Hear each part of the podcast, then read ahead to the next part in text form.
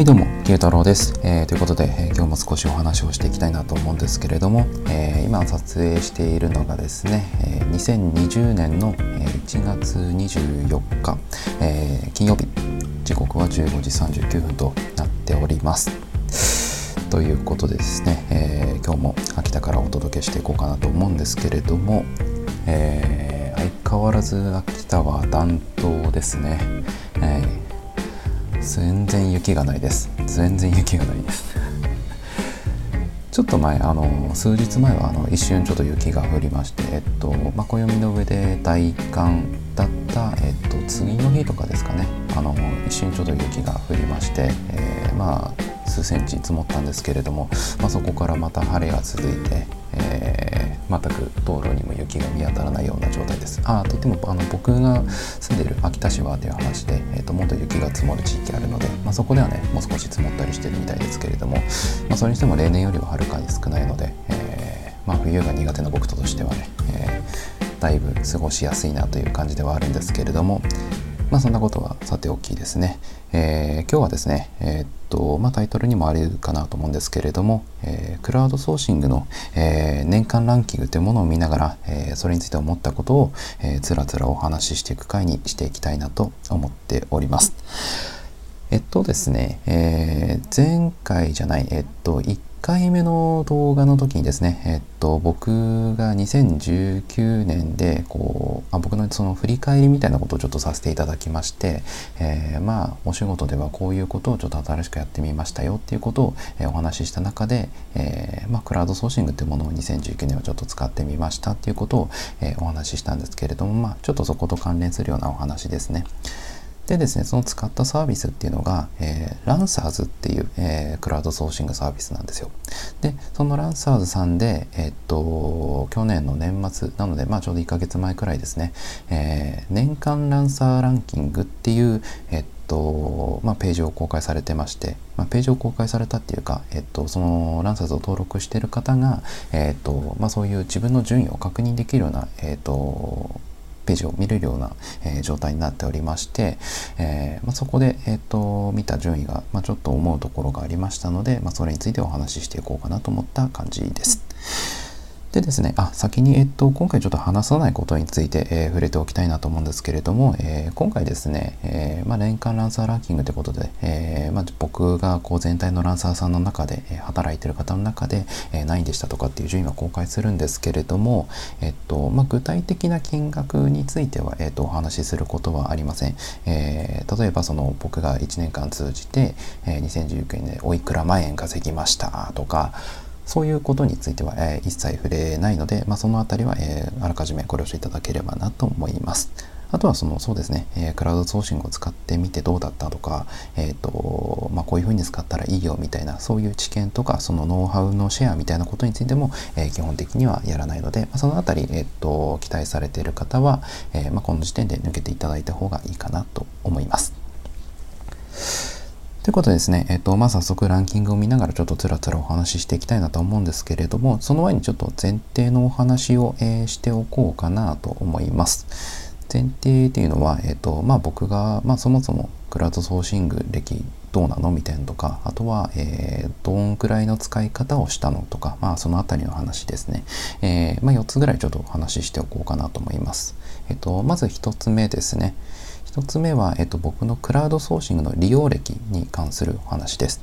えっと、これについてはあの何度かもお話ししている通りなんですけれども、えっと、今回僕は、えー、2019年に、えー、まあ、初めてクラウドソーシングを使ってみたというような形です。なので、えーとまあ、今回、まあ、ランキング、2019年のランキングを、えー、お見せするわけですけれども、えーとまあ、これがあの僕のクラウドソーシング1年目みたいな感じですね。クラウドソーシング1年生という状態での、えー、ランキングとなります。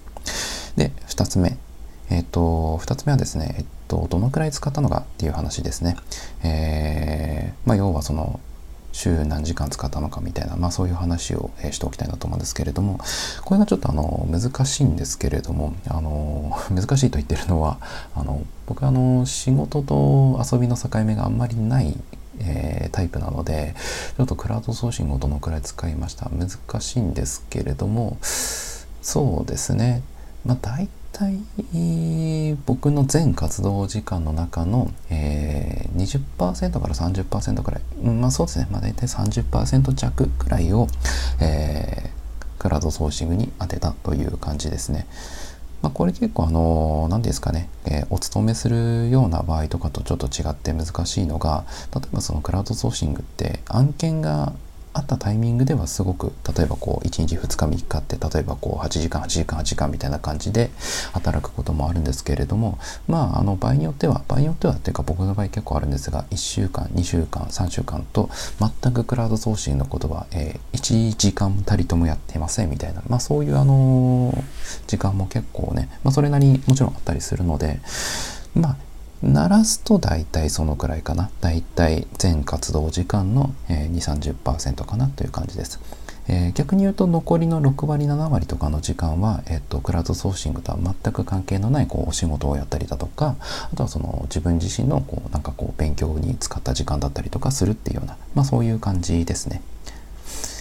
で、3つ目ですね。で、3つ目なんですけれども、えーと、今回僕がクラウドソーシングで使った際は、えー、業種は、えー、ウェブエンジニアとして、えー、登録させていただいています。ウェブエンジニア。なので、えっとまあ、仕事内容とかも基本的にそのウェブエンジニアに関するところで、えー、やらせていただいています。まあ、これあのどういうお仕事をするかによって結構単価が違ったりするので、まあ、一つの参考にしていただければなと思うんですけれども、で、最後、4つ目ですね。で、4つ目なんですけれども、えっと、まあ、これは実績とかに関わるところですね。まあ、あの、クラウドソーシングって当然ですけれども、あの、実績だったりとか、えっと、評判だったりとかがある方の方が、えー、お仕事は、えー、獲得しやすいんですが、えー、今回僕はあの、2019年に初めて使ったって言ったと思うんですけれども、え僕はあの、まあ、普段はその、本名で、え、お仕事したりだとか、あとはその普段使っている、え、SNS アカウントがあって、え、僕はあの Twitter を九太郎という名前で活動してるんですけれども、まあその名前でこう何かしらこうお声掛けいただいてお仕事したりとか、まあそういうことも結構あるんですけれども、え、クラウドソーシングに関しては、えっとその本名だったりだとか、この普段使っている SNS アカウントの名前とは、え、全く別名で、えっと登録をさせていただいています。なので、え、基本的には実績もゼロに近い状態で、え、使っているっていうような、えー、そんな感じですね。はい。っていうところで、まあ、そのあたりを、えー、が前提として、まあ、そういう状態で、えー、実際2019年使ってみたらどうだったのかっていうのが、えー、これからお話しするランキングというような形ですね。一応あのおさらいしておくと、えー、1つ目が、えー、僕は2019年に、え、初めてクラウドソーシングを使いました。え、クラウドソーシングが、えー、まあ、1年生というような状態です。で、えー、と2つ目、どのくらい使ったか。大体全活動時間の、えー、2、3割、20%から30%くらいを、えー、クラウドソーシングに当てましたというような状態です。で、3つ目、えー、業種ですが、えー、Web エンジニアで、えー、登録させていただいておりますっていう状態です。で、4つ目、えー、まあ、基本的に実績はゼロ、えー、で、本名とかも公開せずに基本的に匿名で、えーと活動させていただきましたという感じですね。はい。というところで、えっ、ー、と、まあ、早速、えー、ランキングについてちょっと見ていきたいなと思うんですけれども、そうですね、えー、ランキングなんですけれども、えっとまあ、今回あの僕の方で見れたランキングは、えー、報酬ランキングっていうものとあとはその直接依頼数ランキングっていうものこの2つになります。で、まあ、直接依頼数っていうのは、まあ、うん、まあ、細かく説明するとちょっと難しいんですけれども、えーとまあ、基本的に依頼がどのくらい、えー、発生したのかで発生した数が多ければ、まあ、順位が高いみたいな感じですね。なので、えっとまあ、今回は、えっと、報酬ランキングの方をちょっとメインで、えー、お話をしていければなと思っております。でですね、えっと、その報酬ランキングの中にも、えっと、4つ、えー、カテゴリーが分けて、えー、順位が、えー、公開されておりまして、え、その4つのカテゴリーっていうのが、まず1つが、え、総合ランキング。総合ランキング。で、2つ目が、え、年代別ランキング。で、3つ目が、え、都道府県別ランキング。えー、僕は秋田県で登録してますので、えー、要は秋田の中で、えー、あなたは報酬が何位でしたよというような、まあ、そういうランキングですね。で、4つ目は、えっと業種別ランキング。業種っていうのは、えっと、先ほど言った、えっと、ウェブエンジニアとか、あとはライターさんなのかとか、あとはコンサルの方なのかとか、まあそういう、まあ業種別ですね。僕はあの、ウェブエンジニアの中で何位だったのかっていう順位が、えー、見れる形になっています。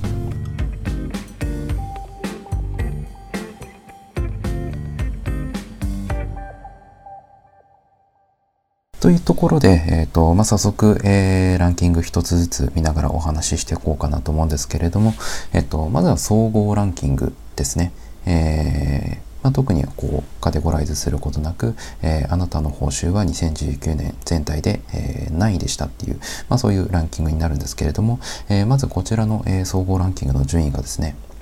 え、僕は354位という順位でした。354位。えー、皆さんこの354位という数字、えー、どのように思うでしょうか？えっとですね僕は正直この354位って数字を見た時に思った、えー、まあ、第一印象としてはよくわかんねえなっていう感じでした。いやだってよくわからないですよねこれ。354位。まあ、そもそも母数が何人いるのかっていうのもわからないですし、例えばその1万人分の354なのかとか、あるいはこう何十万人中の354なのかっていうのもわからないですし、まあ、その母数の人たちっていうものがどういう選ばれ方をした人たちなのかっていうのもよくわからないので、まあ、第一印象はよくわかんねえなという まあそういう感じでした。えー、なんですけれども、まあ、ちょっとここをもう少し分かりやすいまあ、この354位っていうものが、えー、どういうものなのかっていうのが分からないとちょっとあの判断しようがないなと思ったので、まあ、何か、えー、まあ、参考になる情報がないかなっていうところで、えー、探したところ、えちょっと一つ見つけましたので、えそれについて触れておきたいなと思います。でその見つけたものっていうのがですね、えウェブページになるんですけれども、えーランサー・オブ・ザ・イヤー2019という、えー、ページがありました。えー、で、これは何かというと、えー、おととしですね、えー、おととし2018年1年間の、えーまあ、全体のこうランサーさん、要はこう働いてるランサーズに登録して働いてる方の中で、えーまあ、特に優秀だったランサーさんを、えー、決めようというようなあのそういうセレモニーだったみたいです。まあ、僕はあのすいません。ちょっと詳しいことはあんまりよくわからないんですけれども。でそのランサー・オブ・ザ・イヤー2019の、えー、ページの中に、えー、100万人分の1という、えー、数字があったんですね。100万人分の1あなんかこれ参考になりそうだなというところで、え、思ったのでちょっとページをいろいろと見てみたところ、えー、ノミネート選考方法というところが、えー、ありましてでそこにですね、えー、一次書類選考の対象者数が、えー、100万人以上ということが書かれていたんですね。100万人以上。ということで、まあ、2018年、えー、そして僕が、えーと、今これから見るランキング、えー、2019年って、まあ、そんなに大きく母数が変わらなければっていう話ではあるんですけれども、えー、まあ、この100万人っていう数字を一つ目安とすれば良さそうかなと、え思いました。ただ、えー、思ったんですけれどもおそらくなんですけれどもこの100万人っていう数字はかなりその何て言うんですかね緩く見た数字というか緩いっていうのはどういうことかっていうと要はその、まあ、ランサーズさんっていうこのサービスの中で、まあ、まあ、表彰する方を決めたわけですけれども、まあ、当然ですけれどもそのランサーズさん的にはうん自分たちの使ってるサービスの母数が多く見えた方がいいわけじゃないですか。その1万人分の1を決めるなのかこう100万人分の1を決めるなのかってやっぱりとも見え方も違ってきますし、まあ、それはあの表彰されるランサーさんのこう気持ち的にもね心情的にも同じだと思うんですよ。なので、まあ、この100万人っていうのは、まあ、おそらくこう何て言うんですかね例えばさ2018年の1年間で、えー、一度でもこうお仕事をしたことがある方とかなんかそのくらいの感じでかなりこう緩く設定してあるんじゃないのかなって、えー、僕は思いました。なのでですね、まあこの100万人いますっていう中で、まあ少なくともその、まあ何かしら、こう、2018年というかこう1年間の中で、こう一度でもランサーズというサービスを使うっていう方が、まあいるだろう。中で、例えばその中からこう100人をごそっとピックアップしたら、まあ、その中の1人くらいはうーん何て言うんですかねそれなりの頻度で、えー、ランサーズさんを利用されていてで、まあ、それなりの額を、えー、稼がれている、まあ、年間でこう数万円とか十数万円とかこう稼がれている方がいるんじゃないかという仮定をすると母数としてはまあそうですね1万人くらいが妥当なのかなっていう見方を僕はしました。となるとですね、えっとまあ、今回、えー、まあ、総合ランキングが僕354位っていう、えー、数字が出たわけですけれども、まあ、1万人分の354っていう、まあ、見方が一つできるかなと、えー、なった時に、えー、となるとですね1万人分の354なので、えーまあ、大体上位3.5%っていうような、え、見方ができるのかなと思いました。もちろんあの推測とか仮定込みの、え、数字なのでもう本当にあの参考までに見ていただければなと思うんですけれども、まあ、ちなみにあの100万分の1 100万人分の1じゃねえっと、100万人分のっていう見方をすると、えー、上位0.035%っていうなんかものすごい感じに見えてしまうのでちょっとそれは僕はあまり参考にならないなっていう感じだったのでまあ1万人くらいが妥当かなという、えー見方をして、まあ、上位3.5%くらいなのかなという、えー、ことで、えーまあ、一旦そういう見方をこの総合ランキングに関しては僕は、え、見させていただきました。というところで、まあ、おそらくは、えー、まあ、そこそこ、えー、上位の方にはいるんじゃないのかなっていう、こう、見え方ができたところで、そうですね、続いてちょっと年代別の方にも、えー、見ていこうかなと思います。はい。ということで、2つ目、年代別のランキングなんですけれども、えー、こちら僕の2019年の年代別、えー、僕は30代なので30代のランキングということになりますね。30代に関しては、えー、158位という、え、順位でした。158位。えー、まあ、そうですね。数字的には先ほどの総合ランキング要はその年代で縛ってないというランキングから大体40%くらいの数字になったわけですけれどもうんまあそうですね。まあ30代はうんまあ、そのランサーズさん全体の中でも30代って結構ボリューム層だと思うので、うんまあ、まあ30代はやっぱりそこそこ多いなっていう感じは受けましたけれどもまあそうですね、まあ、自分の順位以上の人たちの中で、まあ、それ以外の年代の方30代以外の方がまあ60%くらいいるっていう、まあ、20代40代50代の方くらいでうんそのくらいなのかという感じでうんまあ思ったよりはもっと何ですかね、まあ、30代が多いのかなとは思ったんですけれども、まあ、そこまでではなかったですね。うんまあそのくらいですかね。まあ年代別に関してはあの正直そんなに思うところはなかったです。というところで次に行きましょう。で、えっと、次が、えっと、都道府県別ですね。都道府県別。えっとですね、僕がこの動画を撮ろうと思ったのは、実はこの都道府県別の、えー、ランキングの順位を見て、あ、これちょっとなんか話したいなって思ったので、えー、うん、まあ、それ、そうですね。まあ、これを見て、えー、話したいなと思いました。えー、というところで、えー、都道府県別のランキング、えー、ですね。えー、僕は秋田県だったので、秋田県のランキングとなりますけれども、えー、僕の順位は3位という順位でした。3位。えー、秋田県の中で全体の本州の本州ランキングの中で僕は3位という、えー、位置づけでした。そうですね、これを見た時に僕が、そうですね、まあ、率直な感想としては、うん、これで3位かという感じですよね。うんあの決して嫌味ではなくてですね、えー、もっといてほしかったっていうような感じですね。上の方に。なので僕の順位はもっともっと悪いと思っていたっていうような感じです。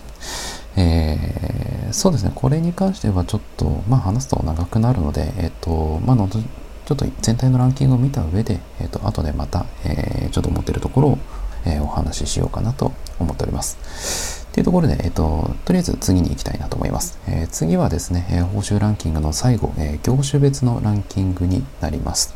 業種別。えー、先ほども言った通り、えー、僕は Web エンジニアで登録させていただいてますので、えー、Web エンジニアに登録されている方の中で僕が何位だったかっていうような感じですね。で僕の業種別のランキングは、えー、42という数字でした42えー、まあ、これに関してはですねそうですね、まあ、42ということなので、えー、まあ、都道府県別にまあ、1人ずついるのかなと思えば、うん、まあそのくらいなのかなという感じではあるんですけれども、まあ、ただ、あの、ウェブエンジニアという業種上の特性上、そうですね、まあ、おそらく都心部の方が、えー、多いのかなと思うので、まあ、先ほどの、そうですね、都道府県別、えー、秋田県の中でっていうものと、この業種別っていうものを組み合わせてみると、まあ、おそらく、こう、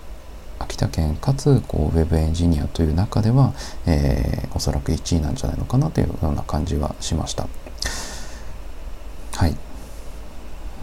っていうところで、そうですね、まあ、報酬ランキング、えー、総合ランキング、年代別ランキング、えー、都道府県別ランキング、あとは業種別ランキングということで、えー、4つ全て見てきました。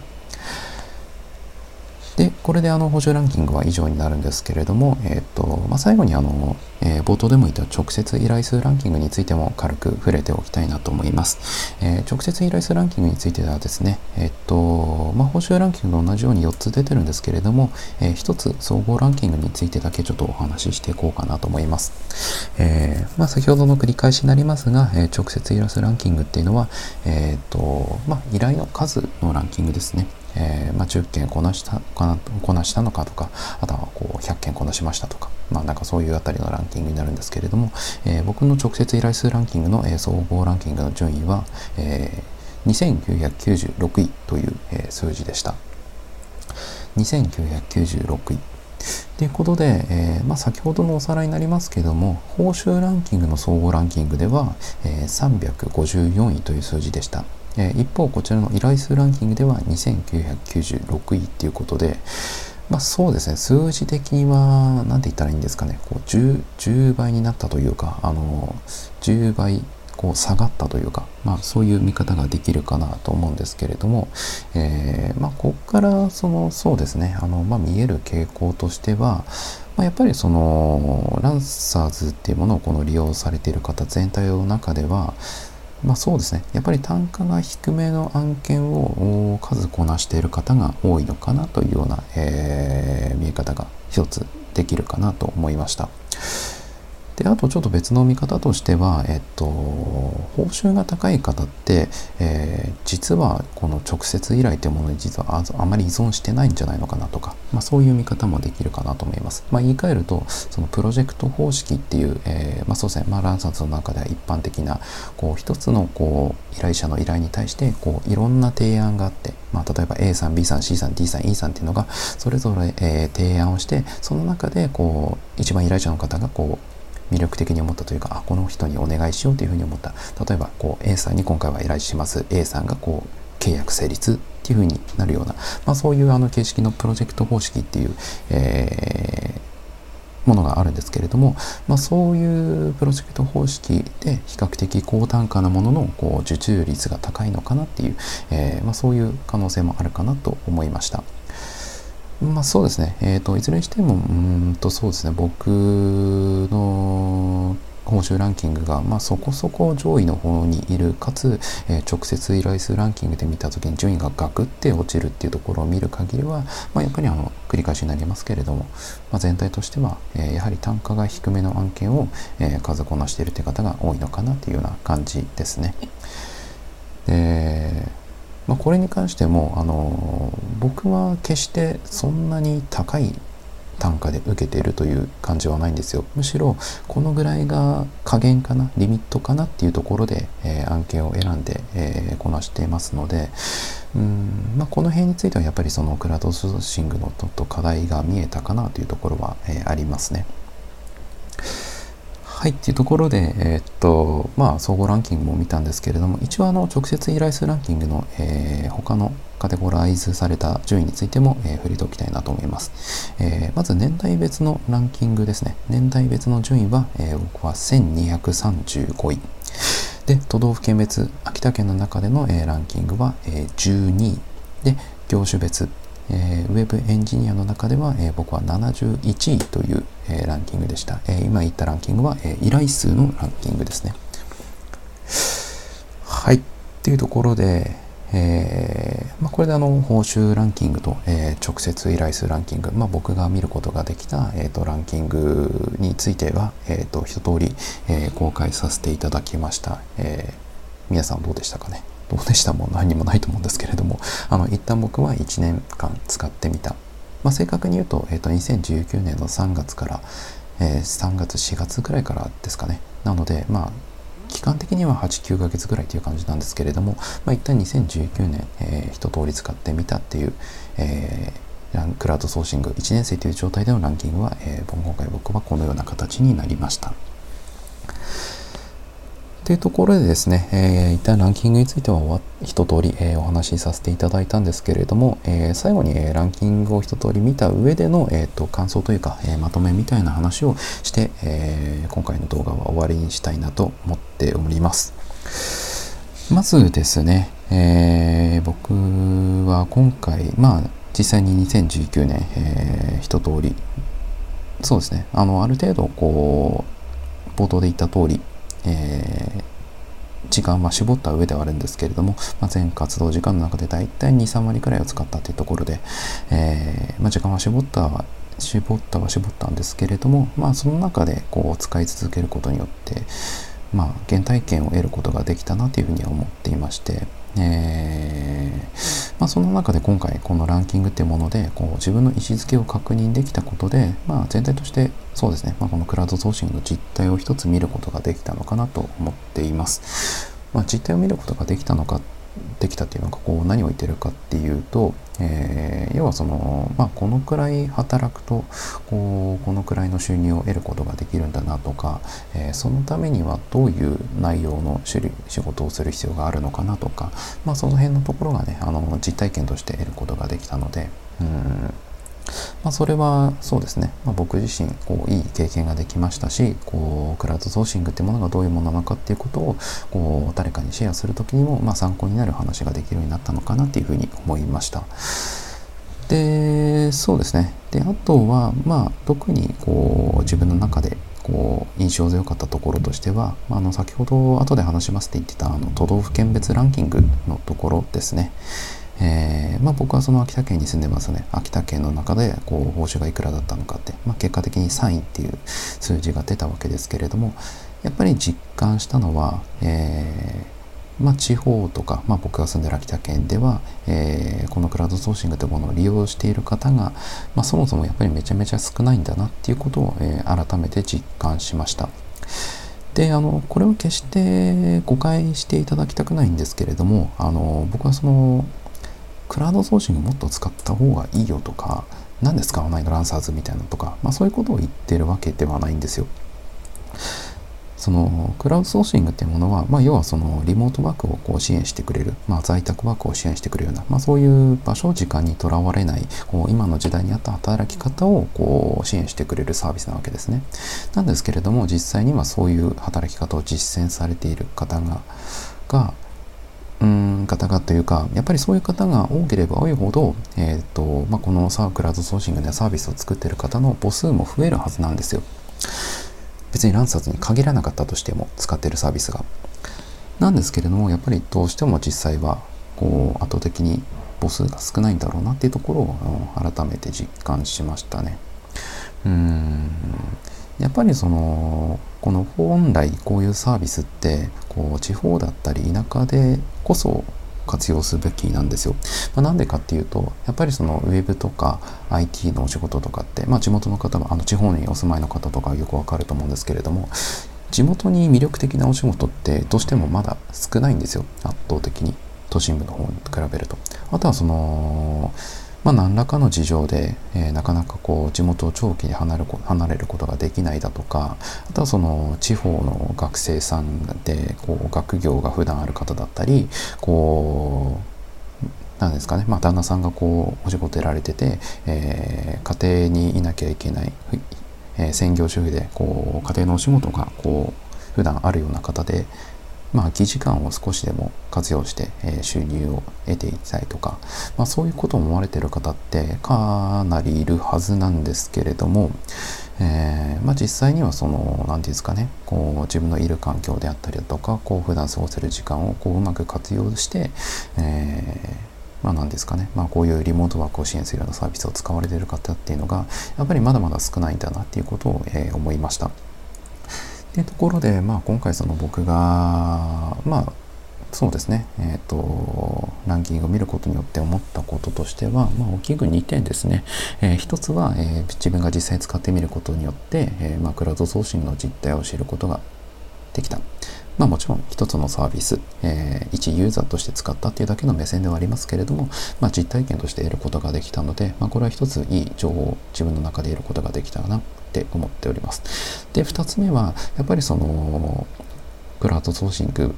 ていうまあ、今回リモートワークを支援するようなサービスを使ったわけですけれども、まあ、その地方の働き方への意識だったりだとかあとはその現状に対するまあやっぱり全然使えてないというような、まあ、そういう課題感を得たっていうようなそういう感じですねはい。ていうところで、えーとまあ、最後ちょっとグダグダとしてしまいましたけれども、えーと、ひとまず今回は、えー、クラウドソーシングの年間ランキングってものを見て、えー、思ったことをつらつらとお話しさせていただきました。でそうですねえっとまあ一旦今回の話はこれで終わりになるんですけれども、えっとまあ、途中でも言った通り僕はあの2019年使ったといっても、えー、まあ、3月4月くらいから使い始めっていうところで、えー、丸1年使うにはもうそうですね、まあ、2020年1月現在時点でもう2ヶ月ぐらいありますので、えー、まあ、その1年経ったタイミングでまたこう振り返りというかあとはその、まあ、もう少し細かくですね、まあ、実際にクラウドソーシングどうなのとかあとはその、まあ、おすすめするとしたら、まあ、どういう人におすすめなのかとか